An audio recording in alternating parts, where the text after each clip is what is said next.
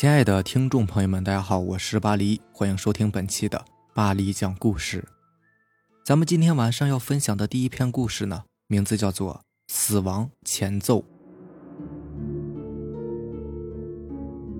众人皆说死亡的来临是无声无息的，不知道下一刻会轮到谁。但是在我看来，死亡是有前奏的，只是看这个前奏来的是否明显而已。死亡如同是雷声，在它之前呢，必然会有闪电似的前奏。常言道：“耳听为虚，眼见为实。”我之所以这么的肯定，那是因为我亲眼见到过，亲身经历过。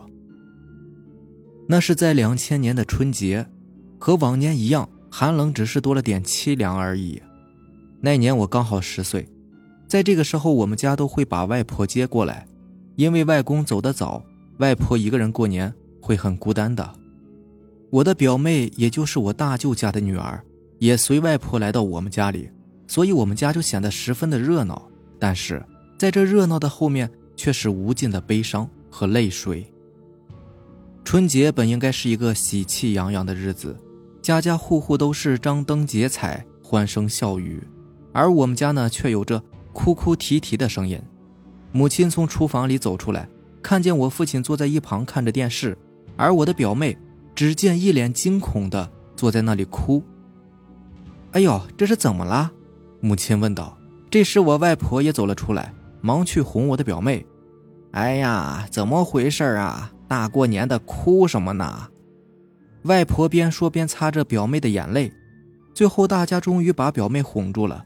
当时问表妹为什么要哭，她什么也没说。只是看了一下我的父亲，但是过完年表妹要走的时候，我们无意的问起，她才说出了原因。原来那天她看见我父亲很恐怖的样子，听他说我父亲和电视里面的鬼有几分相似，所以才被吓得哭了起来。我们当时也没当回事儿，都认为表妹是瞎编的。父亲怎么会跟鬼一样呢？我们都很不理解。外婆还朝表妹说，叫她不要乱讲。但是我却看出了表妹无辜的眼神，似乎是真的看见了什么。直到后来，我也真的看见了一些东西，那个时候我才理解表妹当时为什么会哭。年是过完了，我也得上课了，父亲也得上班，生活似乎看起来和原先一样的平静。但是，隐藏在平静下的恐怖才刚刚到来。开学后的第一个周末，十岁的我和其他孩子一样。喜欢玩耍，并不爱读书。那天早上，母亲才刚出门，我就从床上爬了起来，心想早点出去找同学去打打游戏。那个时候的我们还没有电脑玩，所以打游戏币在我们看来已经是很幸福了。脸都没洗，就带上自己的早饭钱，准备去送给那万恶的游戏机老板。我刚迈出我的卧室，我就本能的退了回来，因为我看到了我的父亲。父亲平时对我都是很严厉的，我也十分怕他，所以我才退了回去，拿了作业，准备做做样子，等父亲走了，我再出去。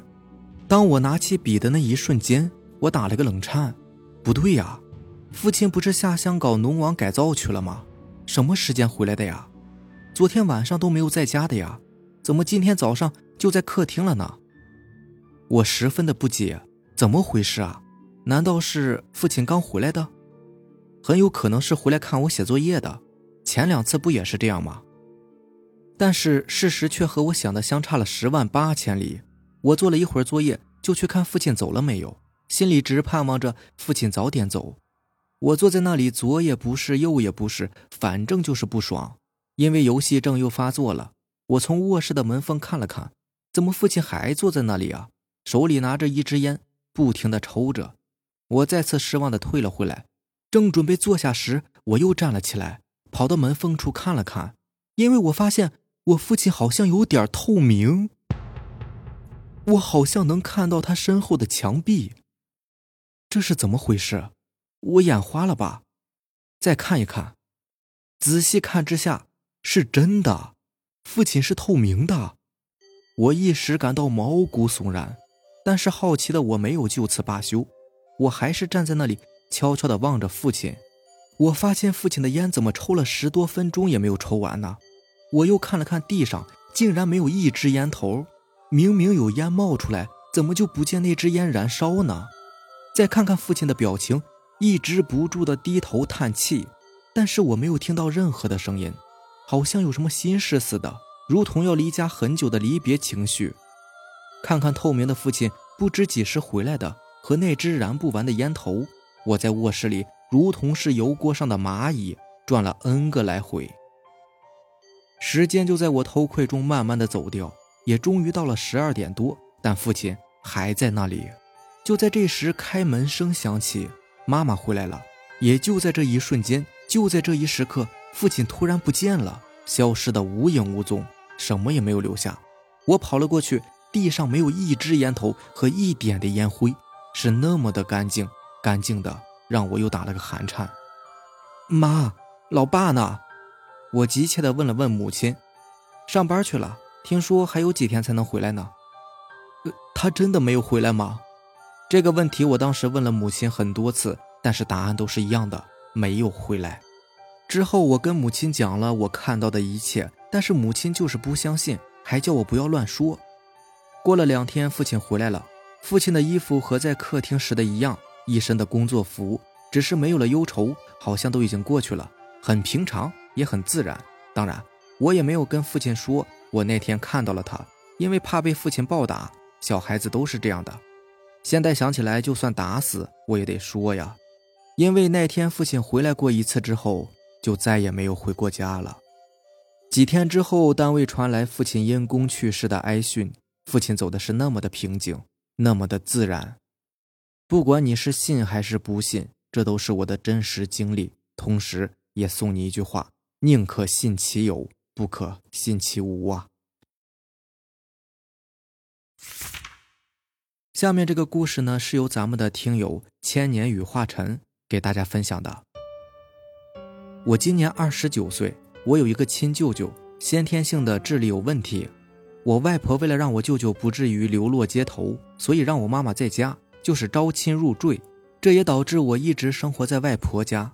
这个事情呢，就发生在我外婆的这个村子里面。这件事也是我听我表舅亲口给我讲的。事情发生在上个世纪六七十年代，那个时候呢，还是以生产队劳作模式赚取工分，钱呢是以工分计算的，也就是说，工分换取粮食来生活。所以，生产队的工作不论白天黑夜，只要生产队里有需要，都要去队里干活的。我外婆的村里面有一户人家，姓张，就叫他张老汉吧。这张老汉呢，五六十岁，儿子已经结婚了，还有一个小孙子。这天呢，有一个算卦的老头路过我们村，在村上想讨口水喝。喝完水之后呢，就对那个张老汉说：“老先生，你最好别住在这里了。这个巷子啊，本来就有点邪乎，又属这个宅子最为阴呐。我觉得你们最好还是搬出去吧，不然呢，迟早会招来祸事的。”张老汉挺害怕的，就问怎么回事。这个算卦的就说呢，这个宅子从风水上来说，属于是白虎煞，我们当地称为是绝宅。住在这个村子里的人呢，轻则灾病不断，重则家破人亡。听到这个说法，张老汉就问能不能破解。算卦的老头看他们没有搬家的意思，就说自己是个算卦的，在风水这方面呢，也不是特别精通，看的未必准。建议还是找一个专业的风水先生看看再说。可这住的好好的，哪能说搬就搬呢？张老汉也是不以为然。他说是绝宅就是绝宅呀，好像还挺生气，也就没有把算卦老头的话当成一回事儿。可是没过多久，张老汉和他老伴儿晚上睡觉的时候，就被房子上的木梁砸到，当时就给砸死了。奇怪的是，这个房子也不是危房啊。这房梁怎么会突然掉下来呢？然后接着过了没有多久吧，张老汉家十来岁的孙子爬墙上捡食盆里的鸡蛋时掉下来摔倒了。张老汉的儿子小张过去抱他儿子时呢，那个墙整个坍塌了，把张老汉的儿子和孙子一块砸死了。这样接二连三的变故，搁谁谁也受不了。自从死了丈夫和儿子，张老汉的儿媳妇就彻底的崩溃了。有天夜里。就在去张老汉家的那个巷子第一个拐角处的井里投井自杀了。至此以后，偌大的院子就变得荒草萋萋。每当村子里的人经过他们家门口的时候，都会隐隐感觉到透着阵阵的凉意。时间一长呢，当年算卦老头说的话就在村子里面越传越玄乎。那时候没有手机，成了人们茶余饭后、街头巷尾口口相传的故事。比如村子那口井里深夜会传出哭叫声等等。故事说到这里呢，就要说到我的表舅老朱了。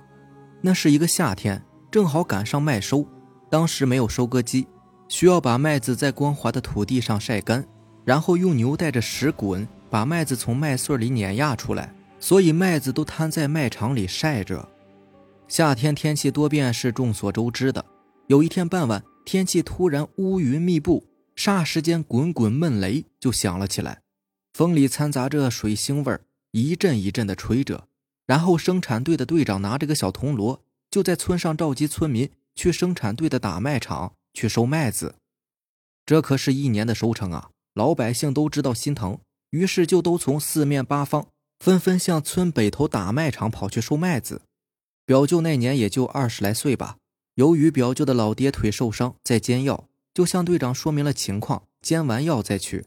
煎完药出门的时候，一看雨都快要下起来了，风呼呼的乱吹。于是表舅快步向着卖场跑去。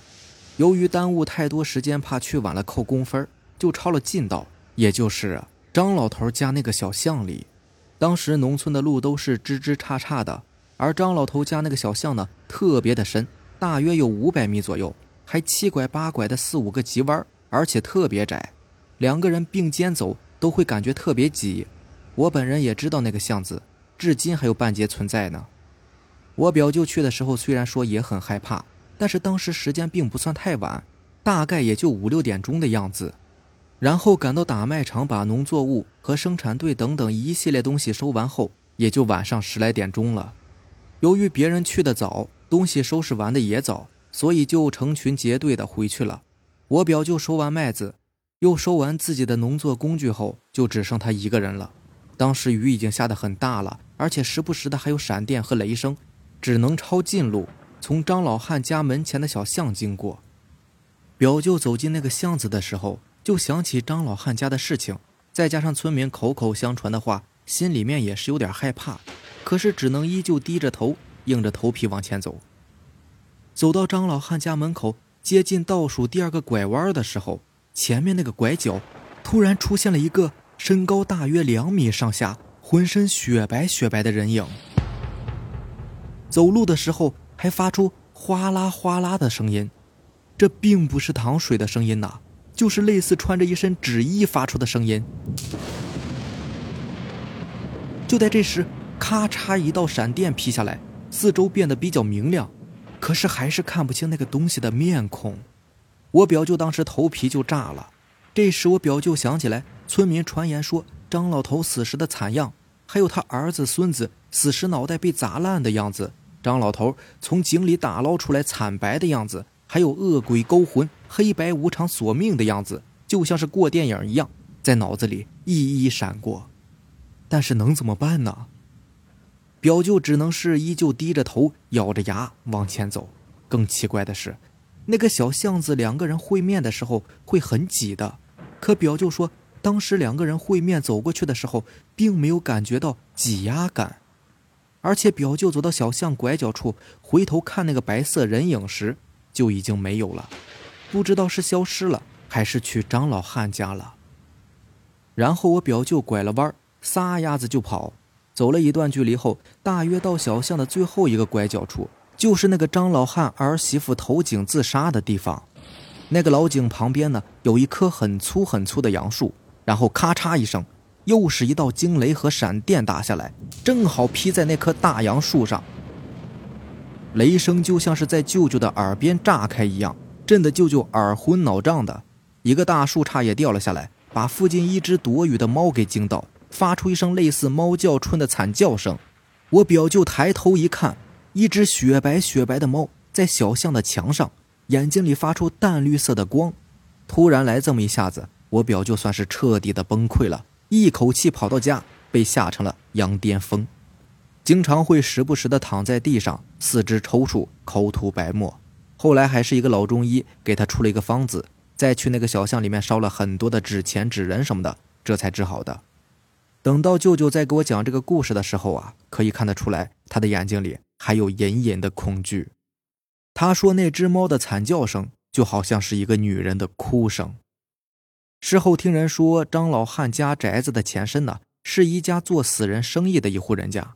后来夜里着火，把那家人全部给烧死了。而那家人有一个儿子，身高就特别的高大。好了，以上就是咱们今天晚上要分享的故事了。如果喜欢咱们的节目呢，就点个订阅吧。行，那让咱们明天见吧，拜拜，晚安。